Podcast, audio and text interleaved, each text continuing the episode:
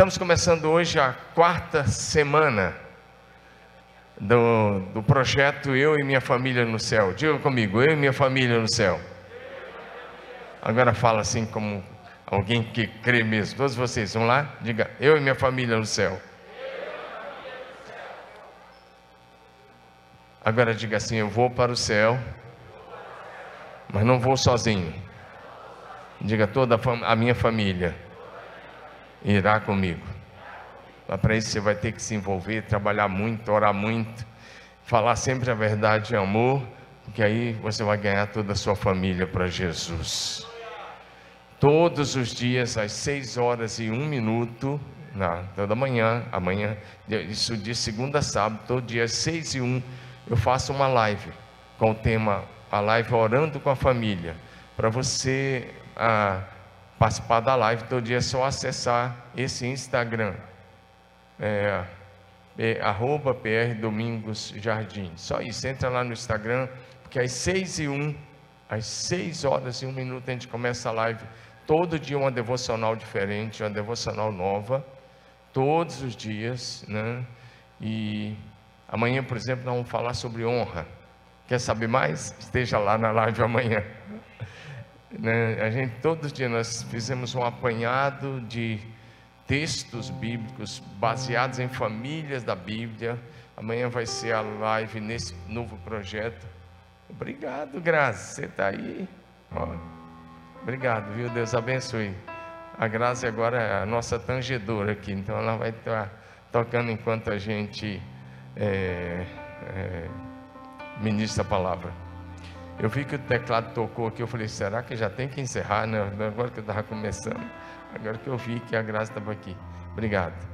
Ah, então, é muito interessante. Você participa da live das 6 h às 6h40, 40 e pouquinho.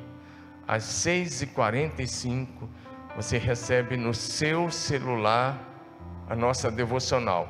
Vamos lá, cadê o, o número? Isso. Cadastre-se nesse número aí, por favor. 981730661. 981730661. Você cai no seu celular o devocional do dia. Para que é esse devocional? É para você fazer o culto doméstico com a sua família. Vai um devocional lá que o pastor David aqui escreve esse devocional. Eu, eu escrevo os assuntos gerais, os esboços, David escreve devocional pastor Taigo dispara. É um trabalho feito por muitas mãos. E o Luiz escreve o devocional infantil, baseado no mesmo texto, nos mesmos textos. O Luiz escreve o devocional infantil e você recebe às 6h45, tanto de adultos como de crianças. Tá? E nesse período nós estamos com quatro face a face. Nós retomamos face a face, fizemos o de moças, logo na primeira semana estamos fazendo de mulheres nesse fim de semana, o de homens no próximo fim de semana e o de rapazes de 5 a 7 de é, novembro. Então, quatro face a face. E também o Veredas Antigas. Tudo voltado para a família. Para que você e a sua família possam, de fato e de verdade, servir ao Senhor e de maneira correta é, levar a sua família uma experiência única com Deus. Tá bom?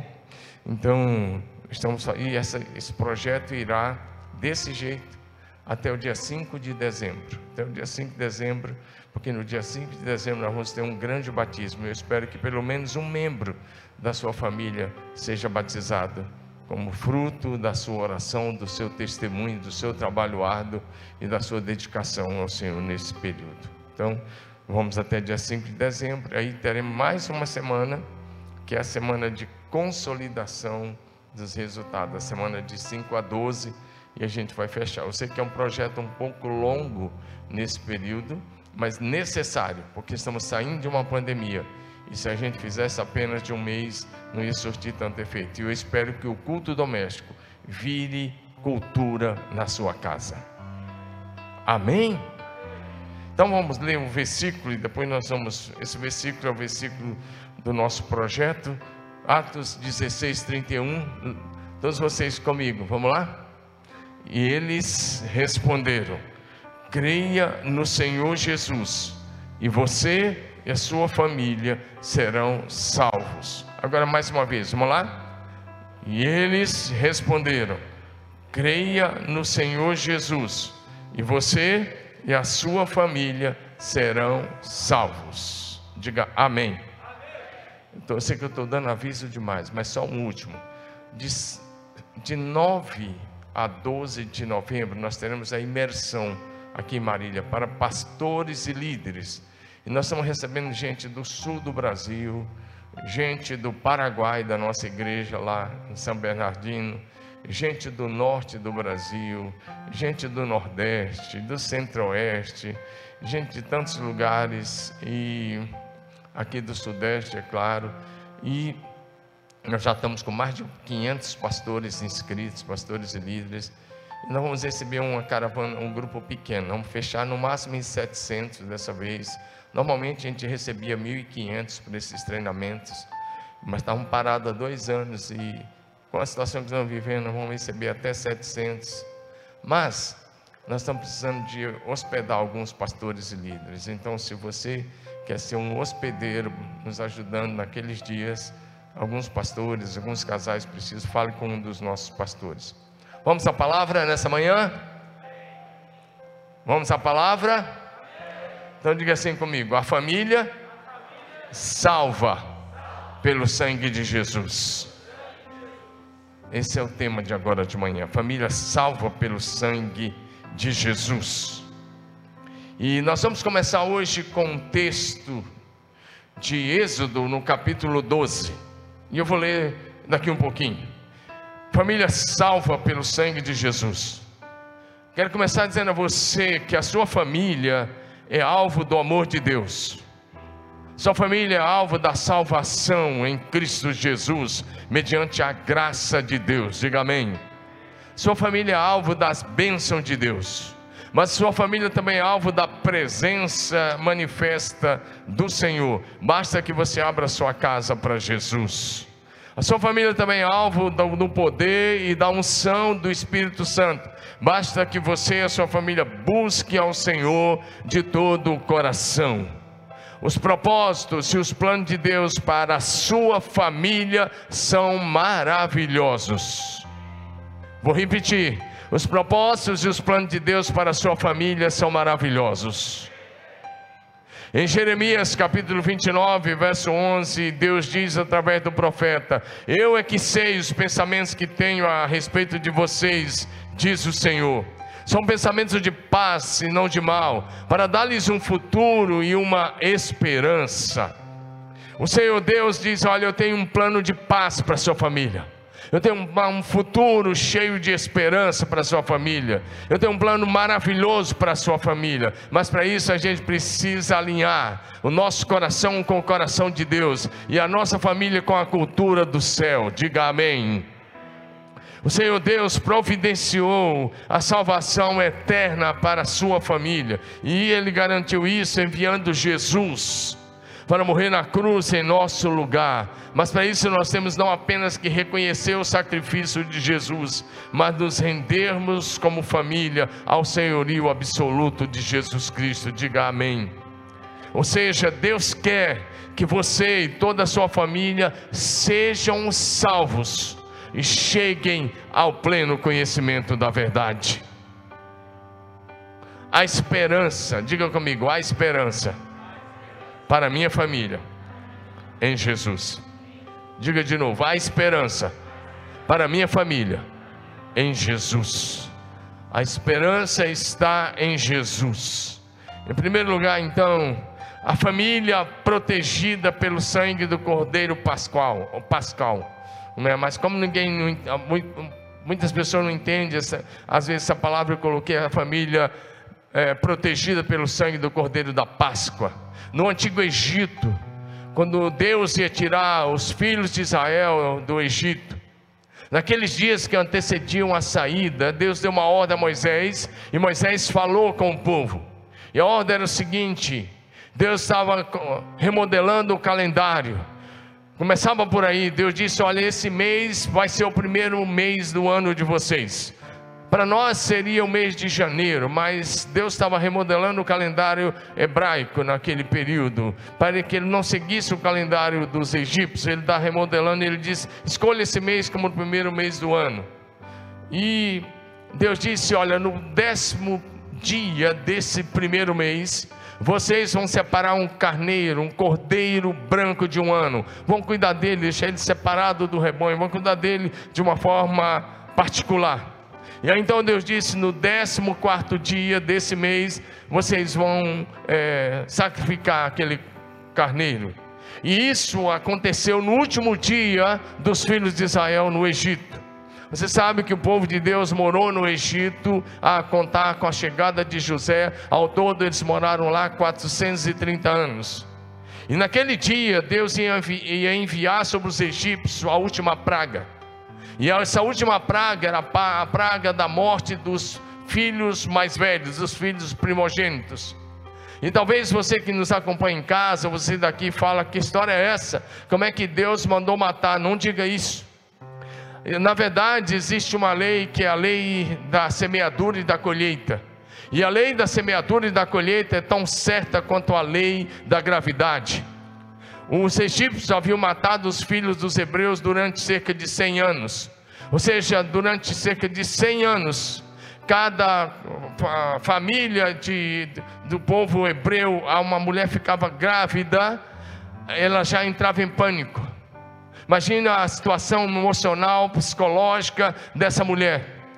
Porque os fiscais do governo passavam, os soldados do governo do, do rei, do imperador, faraó passavam. E eles entravam nas casas.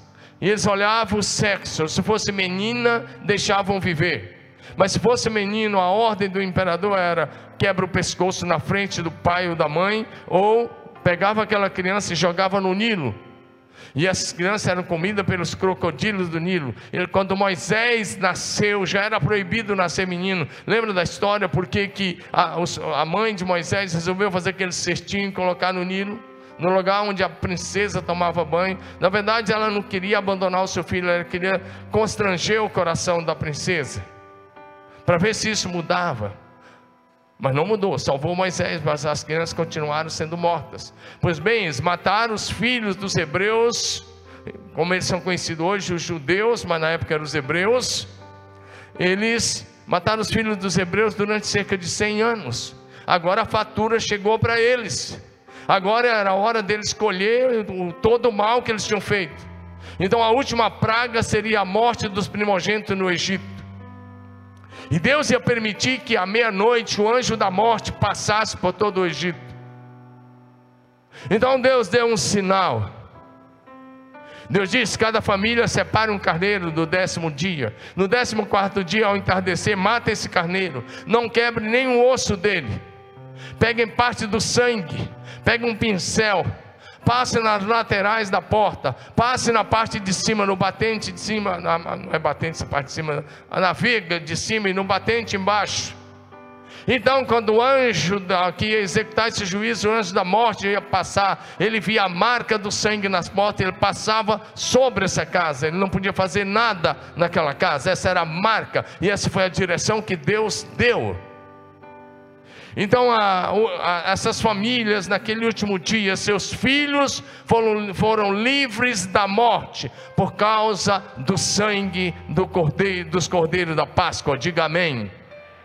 Agora, a verdade é que esse sangue apontava para o sangue do Cordeiro de Deus, que seria oferecido na plenitude dos tempos na cruz do Calvário. Amém? E aí, Êxodo capítulo 12, de um em diante, diz: O Senhor disse a Moisés e Arão no Egito: Este será o primeiro mês do ano para vocês. Digo a toda a comunidade de Israel que no décimo dia desse mês, todo homem deverá separar um cordeiro ou um cabrito para a sua família. Ele diz para cada família, mas se a família fosse pequena, ele diz: podem chamar um, uma família de vizinho para que vocês possam comer o animal juntos. O animal escolhido será macho de um ano sem defeito. Pode ser um cordeiro ou um cabrito. Aí, como eu disse a vocês, no 14 dia, quando toda a comunidade de Israel vai sacrificá-lo ao pôr do sol. Então ele diz: passe então um pouco do sangue nas laterais das vigas superiores da, das portas das casas, nas quais vocês comerão o animal. E naquela noite comerão a carne assada no fogo, com ervas amargas e pão sem fermento. Eles tinham que comer isso, a ervas amargas, para lembrar os anos do cativeiro, para lembrar os dias difíceis e pães sem fermento. E naquela noite, veja como Deus estava cuidando da família. Cada pai era responsável por cuidar de fazer o que Deus mandou através de Moisés, e assim a família seria protegida. Diga amém. Isso significa hoje para nós: cada pai e cada mãe são responsáveis pela espiritualidade da sua casa, por manter a sua família em aliança com Jesus. Diga amém. Diga amém para valer. A festa da Páscoa então foi instituída naquele dia, naquela noite. Né? E a festa da Páscoa, é, a partir daquele dia, deveria ser celebrada todos os anos.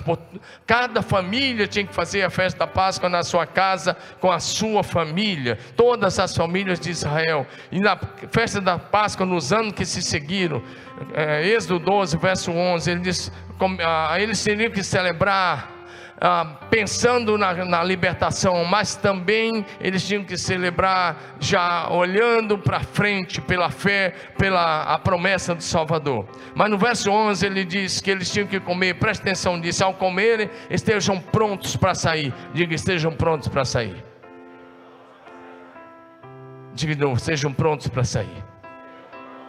Olha como é que os homens tinham que estar e as mulheres: cinto no lugar, sandália nos pés, cajado na mão, que eles usavam cajado nas caminhadas, como apressadamente. Esta é a Páscoa do Senhor. Meu irmão, olha para frente.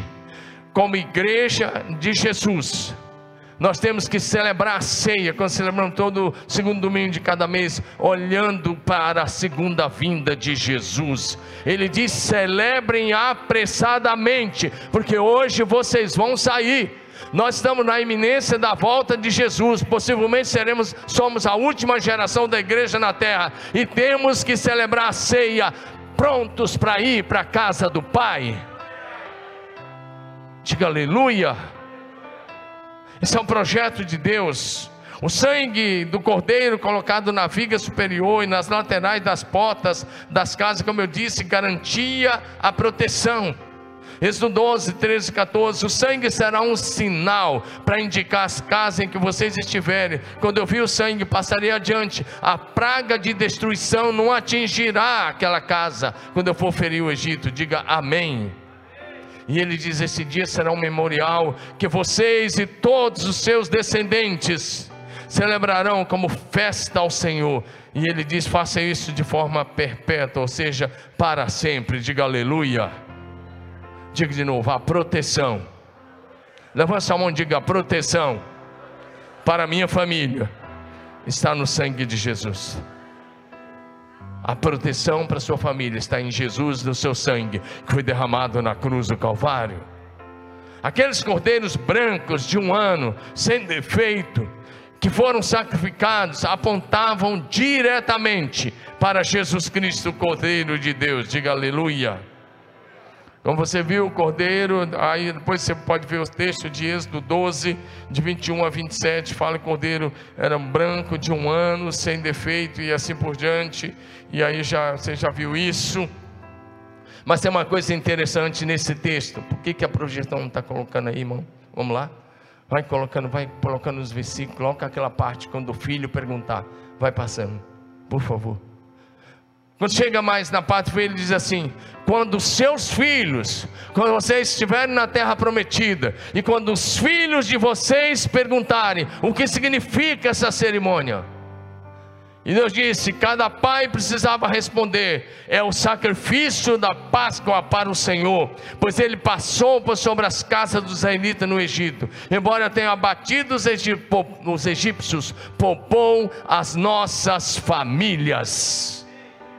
Ele disse: No futuro, quando vocês fizerem a celebração da Páscoa, os seus filhos perguntarão: Que festa é essa? E vocês vão responder: É o sacrifício da Páscoa do Senhor. Nós estamos celebrando o dia do livramento, o dia que o anjo da morte passou, o dia que nossas famílias foram poupadas da morte. Diga aleluia. Quando seu filho perguntar por que tem que ir na igreja domingo, nós vamos celebrar aquele que nos livrou da morte eterna, aquele que nos deu eterna salvação, aquele que nos perdoou, que nos justificou, que está nos santificando, que está nos conduzindo para a glória da eternidade. Diga aleluia. O Senhor disse que a festa era para cada família. Ver como é que Deus faz. Cada família tinha que fazer isso. Cada pai tinha que se preocupar em pegar o sangue e passar na porta, nas portas da casa.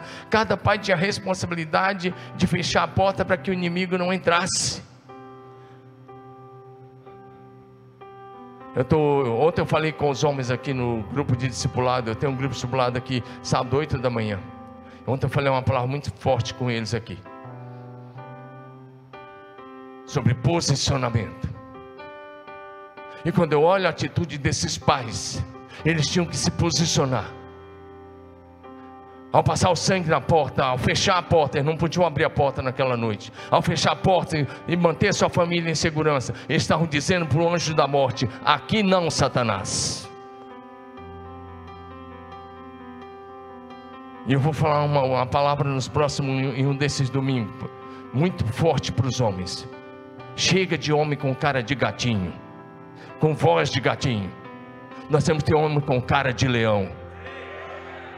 Homens fortes em tempos de crise, homens que se levantam e falam: aqui não, Satanás, nessa casa você não entra, nessa casa aqui só entra Jesus, só o Espírito de Deus tem permissão para agir aqui, aqui reina a vida de Jesus, a presença de Jesus.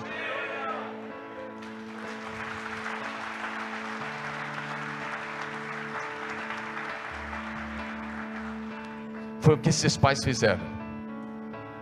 Aqui o anjo da morte não entra. É o que eles estavam dizendo. Aqui nós temos a marca de Deus e a presença de Jesus. Homens fortes têm que se levantar como intercessores pelas suas casas, pelas suas famílias. E tem que dizer outra vez: aqui não, Satanás. Diga amém, meu irmão. E se um pai, se um marido não se levantar, minha irmã, então você se levanta. E seja uma guerreira do Senhor. Amém ou não? Aqui tem uma torre de oração que está acontecendo, nesse momento. Tem uma torre de oração acontecendo. E ontem eu terminei aqui, eu fiquei escutando ali a torre de oração. Eles estão ali em um lugar, elas estão ali no lugar orando. Que fica o grupo que fica orando aqui, dando cobertura. E eu estava escutando elas marchando marchando, marchando. Eu fiquei uma meia hora escutando elas marchando, marchando, marchando. E elas estavam dizendo: esquerda, direita, piso no diabo, esquerda, direita. E elas estavam guerreando. É a hora das mulheres guerrearem pelas suas casas, pela salvação dos seus filhos, pela libertação dos seus filhos, pela salvação da sua família.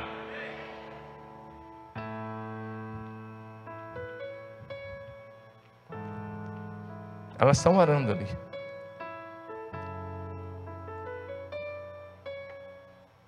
Diga amém. Você vai ter que fazer marcha profética bem na sua casa.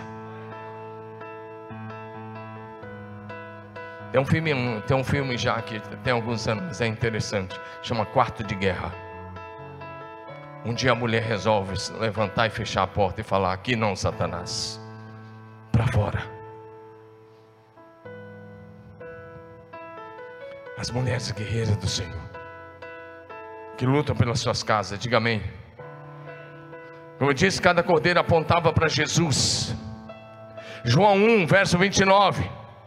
No dia seguinte, vendo que Jesus vinha em sua direção, João Batista disse: Eis o Cordeiro de Deus que tira o pecado do mundo. Nós estamos aqui por causa do Cordeiro de Deus. Todos nós somos pecadores e todos nós precisamos do perdão dos nossos pecados, e nós só encontramos esse perdão na graça de Deus através da pessoa de Jesus Cristo. Romanos 3, 23, o texto diz: Todos pecaram e são destituídos da glória de Deus. Diga comigo: todos pecaram. Diga inclusive eu. Fala isso, porque eu e você somos pecadores. Alguns pregadores tiraram essa doutrina, não falam mais de pecado, esqueceram disso, acham que vão ganhar pessoas com esse modismo sem a confissão de pecados. Sem a confissão de pecados, ninguém experimentará o novo nascimento, ninguém verá a face de Deus. Temos que passar pela doutrina do arrependimento, da confissão sincera e honesta, do reconhecimento dos pecados e do pedido de perdão a Deus. Diga: todos pecaram. Romanos 6, 23 diz: o salário do pecado é a morte, mas o dom gratuito de Deus é a vida eterna em Cristo Jesus, nosso Senhor. Você e a sua família irão para o céu se passar por esse processo de arrependimento, de conversão genuína a Jesus Cristo. Você e a sua família só poderão ser purificados dos pecados pelo sangue de Jesus que foi derramado na cruz do Calvário o sangue da nova e eterna aliança. Em Mateus capítulo 26, versos 26 a 28, é, Jesus celebrando a última ceia com os seus discípulos, ele disse: o texto diz que enquanto eles comiam, Jesus tomou um pão e abençoando partiu e deu aos seus discípulos, dizendo: Tomai e comei, isso é o meu corpo. A seguir tomou o cálice e, tendo dado graças, o Deus discípulo, dizendo: Bebei dele todos, porque isto é o meu sangue, o sangue da nova aliança, derramado em favor de muitos para a remissão de pecados. Sem o sangue de Jesus não há remissão de pecados. Se você pudesse conseguir a remissão dos seus pecados, Jesus não teria morrido na cruz. Ele morreu porque o seu sangue é o único que pode nos purificar de todos os pecados. Diga amém. Diga amém. Levanta a mão e diga: O que me purifica de todo pecado é o sangue de Jesus. 1 João 1,7. E eu estou passando por coisas bem elementares. Porque se você não percebeu, essa é uma mensagem evangelística. 1 João 7: se andarmos na luz, como Ele está na luz, mantemos comunhão uns com os outros, e o sangue de Jesus, o Seu Filho, nos purifica de todo pecado. Amém ou não? É o sangue de Jesus que te purifica de todo pecado, não são suas boas obras, não é nem mesmo a sua oração, não é o seu louvor não é, não, não, não é a sua contribuição. Tudo isso é importante, é necessário, mas isso não te traz perdão. O que traz perdão é ao sangue de Jesus. Mediante arrependimento sincero e honesto e confissão de pecado, diga amém. O sangue de Jesus Cristo purifica a nossa consciência. A nossa consciência ela vai sendo cheia de uma série de coisas e marcada por uma série de coisas, mas o sangue de Jesus purifica a sua consciência das obras mortas, para que você possa servir ao Deus vivo. Por favor, projeção Hebreus 9:14. Livro de Hebreus 9:14 diz assim: muito mais o sangue de Cristo que pelo Espírito eterno, o Espírito Santo, a si mesmo ofereceu semáculo a Deus, purificará a nossa consciência das obras mortas, para que possamos servir ao Deus vivo. Levante bem alta a sua mão, bem alta, e diga assim: o sangue de Jesus Cristo purifica a minha consciência das obras mortas. Diga aleluia. O que traz a você uma consciência limpa é o sangue de Jesus. É o que diz Hebreus: o sangue de Jesus purifica a nossa consciência, ou seja, para sermos perdoados, purificados, justificados, santificados de todos os nossos pecados, é preciso que haja arrependimento, confissão. Então, o sangue de Jesus purifica a nossa consciência. Diga aleluia. Em segundo lugar, em segundo lugar, quero que você entenda isso: você e sua família são comprados para Deus pelo sangue de Jesus. Se você pertence a Deus hoje, foi o sangue de Jesus que te comprou para Deus, o Pai. Diga aleluia. O sangue que Jesus derramou na cruz do Calvário. Se você reconheceu Jesus como seu Senhor, esse sangue te comprou para Deus, o Pai. Diga aleluia.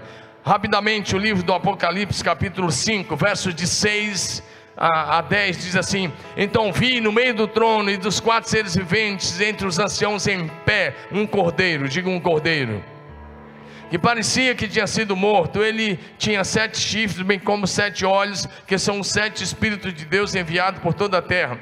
O cordeiro veio e pegou o livro da mão direita daquele que estava sentado no trono.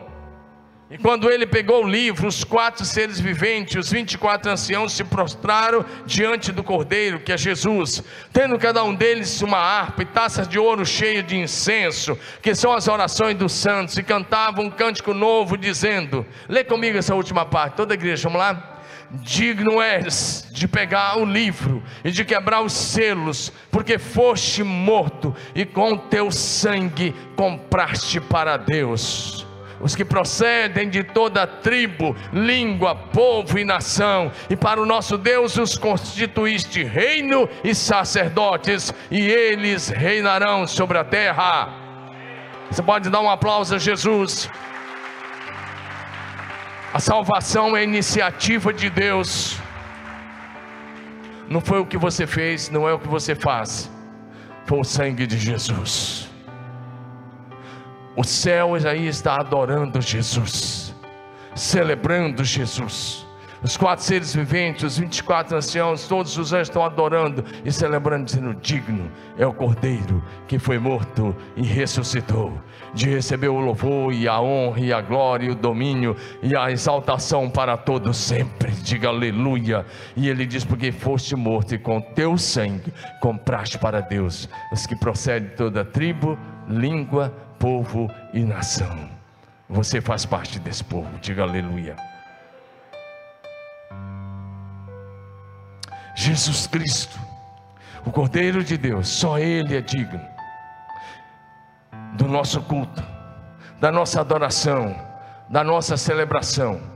Ei, meu irmão, minha irmã, o culto não é para você, lamento informar, e não é para mim, o culto é para Ele é aquele que morreu a nossa morte e ressuscitou para a nossa justificação, é para Jesus.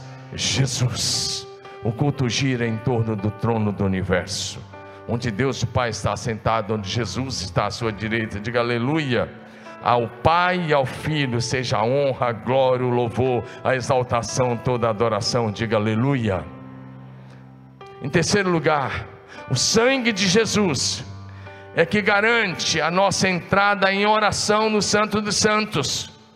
No Velho Testamento, quando Moisés ergueu o tabernáculo no deserto, o tabernáculo tinha três ambientes. Primeiro era o pátio.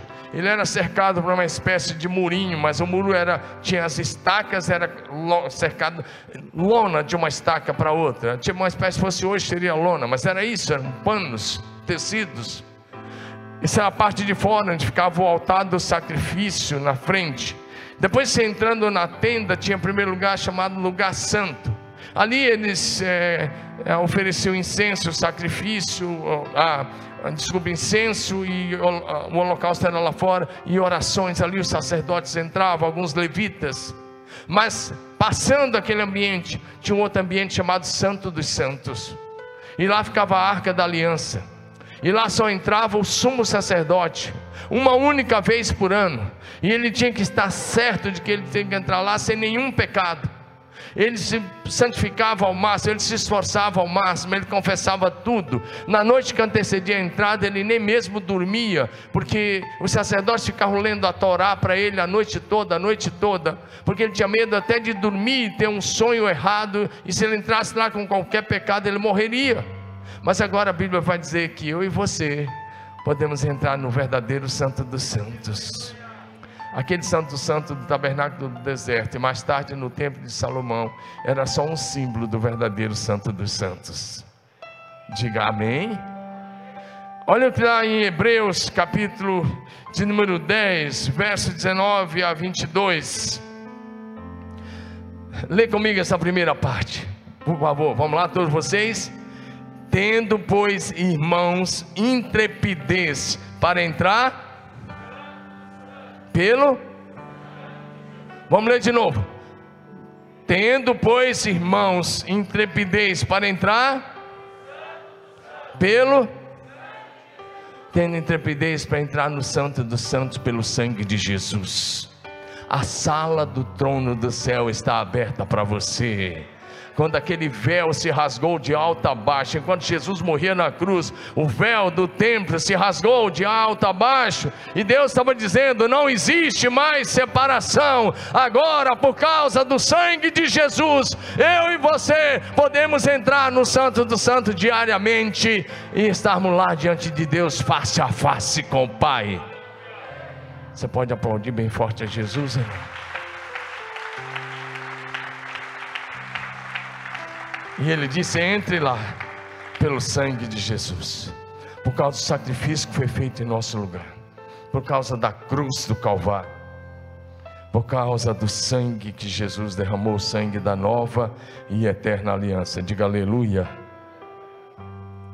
Em quarto lugar, pelo sangue de Jesus, você e a sua família podem andar em vitória. Eu quero que você diga isso. Todos vocês vão lá, diga: pelo sangue de Jesus. Agora coloca eu e minha família. Vamos lá? Pelo sangue de Jesus. Eu e minha família podemos podemos andar em vitória. Isso é pelo sangue de Jesus. A gente cantava aqui um médio pentecostal. Eu não vou pedir para os meninos hoje, porque eu acho que a equipe que está aqui hoje talvez não conhece tão bem. Mas a gente cantava um médio pentecostal. Você conhece, né? Eu sei que você conhece. Tem um pezinho lá. Brincadeira. Estou falando com a Gleice ali. Ah, a gente cantava que um ia. A gente canta de vez em quando para matar a saudade. Teu sangue garante a vitória, Jesus. Isso é um médio pentecostal que a gente canta. Muito legal. Diga comigo: Teu sangue garante a vitória, Jesus. Agora levanta sua mão e diga assim: Eu fui comprado. Você está cultuando, fala mesmo, sua, sua alma ouvir. Tira toda a frieza, diga: Eu fui comprado por um preço sem igual.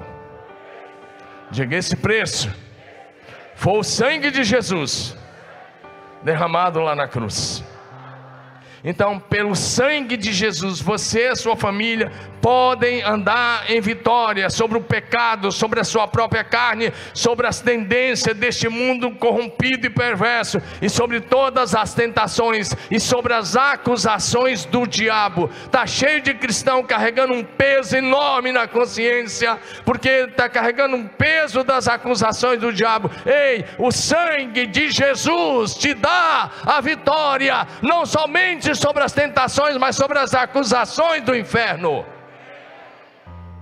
Apocalipse capítulo 12, versículos 10 e 11. Eu quero que você leia comigo, participe dessa leitura. Então, ouvi grande voz do céu proclamando: Agora veio a salvação, o poder, o reino do nosso Deus e a autoridade do seu Cristo pois foi expulso o acusador dos nossos irmãos, o mesmo que os acusa de dia e de noite diante do nosso Deus. Lê comigo essa parte, eles, todos vocês, vão lá? Eles, pois, o venceram por causa do sangue do Cordeiro. Agora, peraí, eles venceram, mas já estão lá. Agora você, diga assim: Eu. Vai bonito, use seu nome, diga eu. Já venci. Já venci as tentações e as acusações do diabo por causa do sangue do Cordeiro de Deus. Aleluia!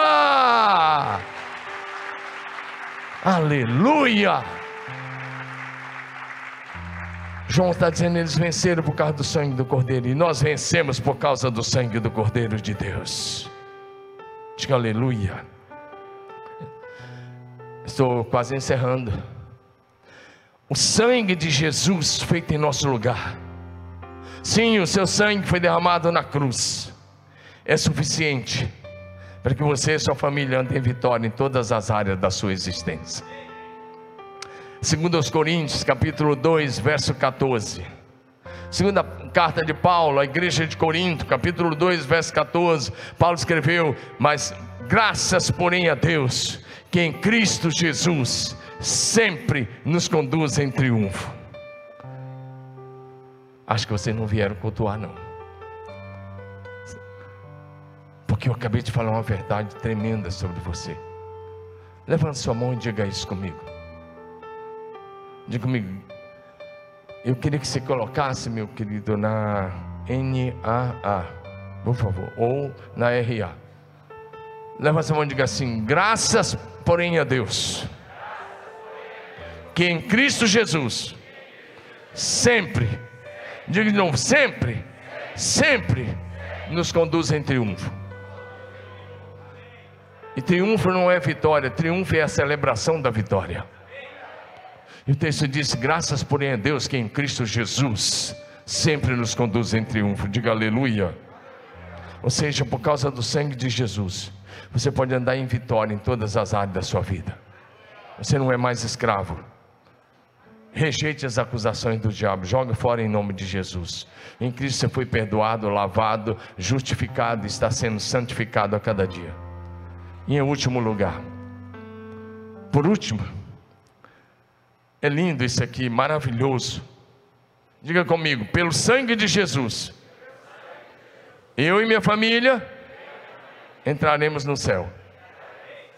Diga de novo: pelo sangue de Jesus, eu e minha família entraremos no céu. Diga aleluia. Você e sua família entrarão no céu, se Deus quiser e Ele quer. Você tem que fazer a sua parte. Ninguém vai para o céu porque o Pai se converteu. Todo mundo precisa passar pelo novo nascimento. Todo mundo precisa se arrepender e confessar os pecados. Você já ouviu isso? Mas você e sua família, por causa do sacrifício de Jesus, podem entrar no céu. Diga amém. Ou seja, na hora da morte, na hora da morte, não é depois, você não vai ficar dormindo, não, essa é a história que inventaram. Na hora da morte, se você é nascido de novo, na hora da sua morte, se Jesus não voltar logo e você morrer, na hora da sua morte você entrará na glória de Deus, por causa do sangue de Jesus. Você entrará no céu você será levado para diante do trono de Deus, e você vai se unir a todos os salvos, todos os filhos de Deus, de todos os povos, tribos, nações e línguas. Vamos ler com você, eu vou ler isso com vocês, só mais um, um texto depois desse e a gente encerra. Mas vamos lá para Apocalipse capítulo 7, versículo de 9 a 17. Apocalipse 7, versículo de 9 a 17. Eu preciso ler isso, que é a garantia de que o sangue de Jesus te dá. Depois dessas coisas, vi e eis grande multidão, que ninguém podia enumerar, de todas as nações, brasileiros estarão lá, diga aleluia. Tribos, povos e línguas em pé diante do trono e diante do cordeiro, vestido de vestes brancas e com palma nas mãos, e clamavam em grande voz ao nosso Deus que se assenta no trono e ao cordeiro pertence a salvação Todos os anjos estavam de pé, rodeando o trono, os anciãos, os 420 ante o trono, se prostraram sobre o seu rosto e adoraram a Deus, dizendo: Amém. O louvor e a glória, a sabedoria e as ações de graças, e a honra e o poder e a força sejam ao nosso Deus pelos séculos dos séculos. Amém. Um dos anciãos, peraí, um dos anciãos tomou a palavra dizendo: Olha, o ancião perguntou para João. Um dos anciãos tomou a palavra dizendo: Estes que se vestem de vestes brancas, quem são e de onde vieram?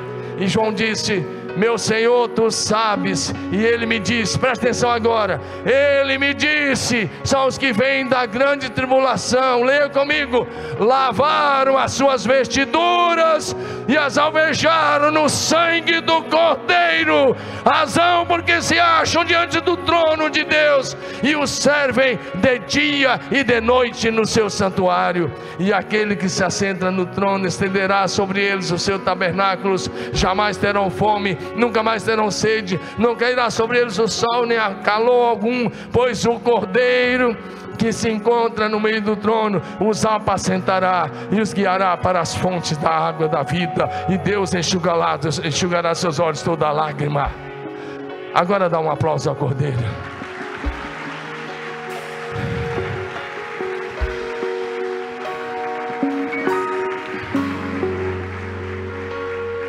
Um dos anciãos perguntou para João: Quem são esses, essa multidão incontável? E João disse: Tu sabe. Ele disse aos que foram comprados da terra, lavaram as suas vestiduras e as alvejaram no sangue do Cordeiro. Por isso estão diante de Deus e o servem de dia e de noite. O sangue de Jesus garante a mim e a você a entrada no céu. Dá um glória a Jesus, meu irmão. Por último, presta atenção nisso. O sangue de Jesus foi derramado na cruz do Calvário. Garante o perdão dos nossos pecados, o direito à árvore da vida e a nossa entrada na Nova Jerusalém e eterna salvação. Erga sua cabeça e olhe o último versículo comigo.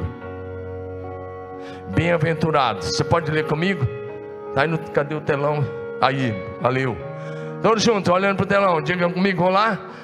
Bem-aventurados aqueles que lavam as suas vestiduras no sangue do Cordeiro, para que eles assista o direito à árvore da vida e entre na cidade pelas portas. Como você sabe, Apocalipse capítulo 21 e 22 está falando para nós da Nova Jerusalém.